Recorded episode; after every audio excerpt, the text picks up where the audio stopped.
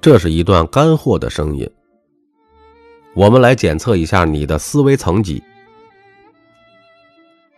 我这个字儿和找这个字儿，这两个字儿之间只差了一撇儿。找到了就是我，找不到，一辈子其实只是活成了一个躯壳。这个我是什么呀？咖啡豆理解的定义是：是宇宙的我，指导人类的我，是未来的我，指导现在的我，是旁观的我，指导局中的我，是精神的我。指导肉体的我，所谓智慧，即是局外生智，无关生慧。我在我局外，我与我无关。啊，接着说点人话吧，就是由一个内在的我，时刻监督和检查另一个外在的我。哎，再说通俗点就叫反省；狠一点说，叫自我批判。啊，比如说马云的花名叫风清扬，啊，他的办公室叫思过崖。任正非在华为提出，领导者必须要有自我批判的精神，啊，可见这些啊，都是用内在我时刻检查外在我的一种表现。人的一生啊，都会经历六种心智模式，我们来仔细聊一聊。第一种叫做海绵性心智，往往出现在零到六岁的儿童。哎，从出生到六岁，海绵性心智呢有几个特征：一是儿童啊没有固有的心智模式，他们用无意识进行学习和记忆，所以呢丝毫不费力气；二是呢儿童可以同时进行多任务活动。比如啊，一边看电视，一边和大人说话，一边玩游戏，就是什么呢？一心可以多用。第三个呢，是儿童的心智啊，像海绵一样，哎，不分好坏，言传的、身教的、不言之教的，全部能给你吸收了，像海绵一样。第二种心智呢，叫约束性心智。这种心智呢，往往出现在六岁。到十六岁的少年身上，孩子进入小学了，对吧？然后呢，被学校和家长啊严格的管理和督促。注意哈，这是约束，不是自律。这时候呢，他从小时候放飞自我的那种状态，进入了被老师、家长严格约束的这个阶段了，从而呢，被动的吸收了很多的知识。这大脑认知啊，对人事物有了很多了解，一个外在我的那么一个意识，逐渐就形成了。像小时候天马行空的那个内在我，哎，也被逐渐的掩盖了。尤其是十二到十六岁之间的孩子，自主意识呢，慢慢的会逐渐增强了。什么意思呢？就是有点像刚刚学会骑自行车。又不能熟练掌握，经常发生事故一样。所以说呢，这孩子在这一段时间内特别的叛逆。所以一般情况下，我们认为啊，孩子从十六岁起就具有相对的独立人格了。第三种心智叫自我性心智，重点来了啊，各位不要走神儿。这种心智。往往出现在十八岁到三十岁之间。自我性心智时间长短，每个人都不一样。有人呢一辈子都非常的自我，也有人呢一辈子都谦虚好学。十八岁了，上了大学了，啊，离开父母视线以后，哎，约束突然没了。但是自律呢还没有形成，这自主意识啊极度的开始膨胀，一直到恋爱，然后结婚，然后生子，需要牺牲自主空间，需要与他人达成妥协，这约束的规则呢，又逐渐上来了。有的人啊，一生都走不出这种自我性心智，总觉得自己高人一等，经常的批判别人，而没有办法反省自己。没有思考反省的自我，那就是固执，也就是佛家说的我执。人生最大的悲剧就是执着于一个错误的选择嘛。对吧？十八岁到三十岁，自我性心智，这个年龄段的人为啥穷啊？为啥没钱的居多呀？就是因为大多拼命努力在一个错误方向上，这就是自我性心智的集中体现。所以这也是解释了，往往很多人啊混得差，脾气还特别大的原因。如果现在有十八岁到三十岁的听众朋友们，请仔细认真的。听完这张专辑，千万不要迷失自我，会严重的影响到你的未来。第四种心智叫做对标性心智，这又一个重点啊。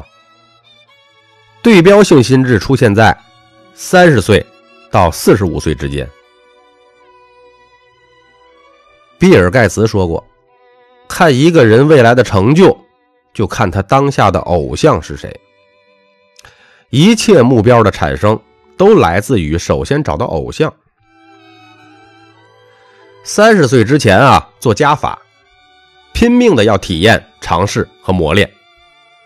三十岁之后呢，要做减法，专注一个事业、一个领域。生命真正的开始，就是从找到自己的使命开始。什么是使命啊？说人话，就是清楚自己这辈子使用这条命来干嘛，来干什么。所有成功的人，都是因为找到了自己要对标的偶像而成功的。当然了，对标性的这种心智，对标性的这种思维，至于大部分人会走向另一个极端。什么极端？就是成天的羡慕、嫉妒、恨。比如啊，一个人四十岁左右，突然发现比自己优秀的同龄人比比皆是，再加上经常受到外界的信息，哎呀，别人家的孩子又怎么进步了？别人家怎么又买房了？别人家怎么又换辆新车呀？于是，他就进入了对标性心智。有些人会在这种对标中迷失自我，自信坍塌，跌进了绝望之谷。当然，凡事都有利弊呀。也有些人一下子心态就转变了，心也虚了，人也谦和了，空杯心态也出来了。经常研究对方的长处，哎，学以致用，就从绝望绝望之谷当中啊，逐渐爬出来了。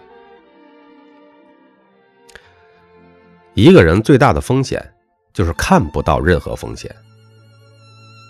一个人一生的高度取决于能找到多少个对标。哪种对标呢？就是用土者亡，用师者霸那种对标。不是说高手往往不合群儿，而是他的群里根本就没有你。真正的高手啊，只喜欢找更高的高手过招。只有穷人喜欢跟比自己差的人在一起交朋友。没有利益关系的朋友啊，而且最后啊都会分开的。还不信啊？你别着急啊，时间会给你答案的。第五种心智叫做成长性心智，往往出现在四十五岁到五十五岁之间。心理学大师荣格说过：“一个人有两次生命，第一次是活给别人看的，第二次。”是活给自己的。第二次生命，往往都是从四十多岁开始。四十岁以后，一部分人性格变温和了，哎，把注意力从外部的评价上往回收，不需要得到别人的表扬，也能自我燃烧起来。被别人误解、被恶意批评，也不会影响自己的情绪稳定。一部分人呢，找到了自己的第二次生命，就会豁然开朗。哇，原来佛在灵山莫远求，灵山只在我心头啊！于是乎呢，进入到这种成长性心智。但是大多数人无法走向这个阶段，为什么？因为这个年纪的人已经形成了大量的固化思维和经验依赖。什么叫成长啊？成长就是一系列的破壳而出、自我革新呐。破的是什么呀？破的就是固化思维、经验依赖、舒适区、对不确定性的恐惧，这也叫破我执。那么少数人呢，就会进入到自我觉醒的心灵状态，从而开启人生的第二高峰期。第六个心智叫觉知性心智，往往出现在五十六岁以后。一个人一旦进入成长性心智，也就很容易进入觉知性心智。我们对外界事物的认识通常分为两种：一是靠感性来感知；二是靠理性来认知。觉知性心智呢，有一种方法叫放下分别心。什么意思？就是不以任何自己过去经验和周围人的声音来对一件事儿、对一个人做出判断，只相信事实结果，并且呢，对任何事物保持婴儿般的好奇，并吸收了，就是老子说的“复归婴儿”这种心理状态。此时呢，这些人就会回归到只有在六岁前。才有的那种心智，哎，海绵性心智，遇到一切事物还吸收一切事物。觉知性心智与海绵性心智呢有相似之处，但还是有本质不同的。尽管不判断对与错，并不意味着人就好坏不分了，而是知是故而不是故，了知分别而不起。分别心，什么意思呀？理解别人对自己的不理解，接受别人对自己的不接受。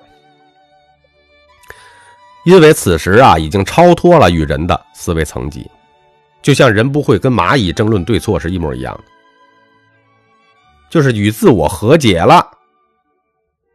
很多一直在纠结的这些个固执啊，什么其他的一些个心结呀，在这一刻呢，打开了。所以说，往往觉知性心智对认知过程与认知角度都加以察觉与监控，生命呢就会呈现一种强大的旁观者效应。那这个旁观者是谁呀？正是来自于潜意识。觉知性心智对事物的分析洞察会出现极为精准的效应，这种效应呢也叫做。狙击手效应，就是看什么事儿啊，一眼就知道结果，一击致命。所以说，往往我们看到很多的老人，是吧，就知道结果是什么了，一张嘴就知道这件事的最终会发生什么，就是这个意思。在觉知性心智当中，一即一切，一切即一，心无沾染，出入无碍。专注、聚集、直指人心，乃至创新思维，都大大的激发了。总之啊，这六种心智模式，就是一个人从巨婴走向大师的路线图。你像零到六岁的海绵性心智，和五十六岁以后的觉知性心智，都是我执比较弱的。返璞归真，区别就是前者是一张白纸，你婴儿嘛是一张白纸啊。那么后者呢，就是知世故而不起世故心，就是往往很多老人呢，什么都已经明白了，但是呢，我都放下了。重点在哪儿呢？十八岁到三十岁的自我性心智，是固执，是我执比较强的自我实现。在这个年龄段，一定要好好的思考。往往在十八岁到三十岁之间，也会成为无法再一次成长的最大障碍。那么，六岁到十六岁的约束性心智，和四十五岁到五十五岁的成长性心智呢？往往这两个年龄段，都是人这一生中自我迭代最快的时光。区别是什么呢？少年的时候是别人来约束，以学习知识为主，考试成绩、成长大脑的基础人类认知。那到了中年的时候呢，是成长的觉知。提升全局的思维，最后进入潜意识状态的大智若愚。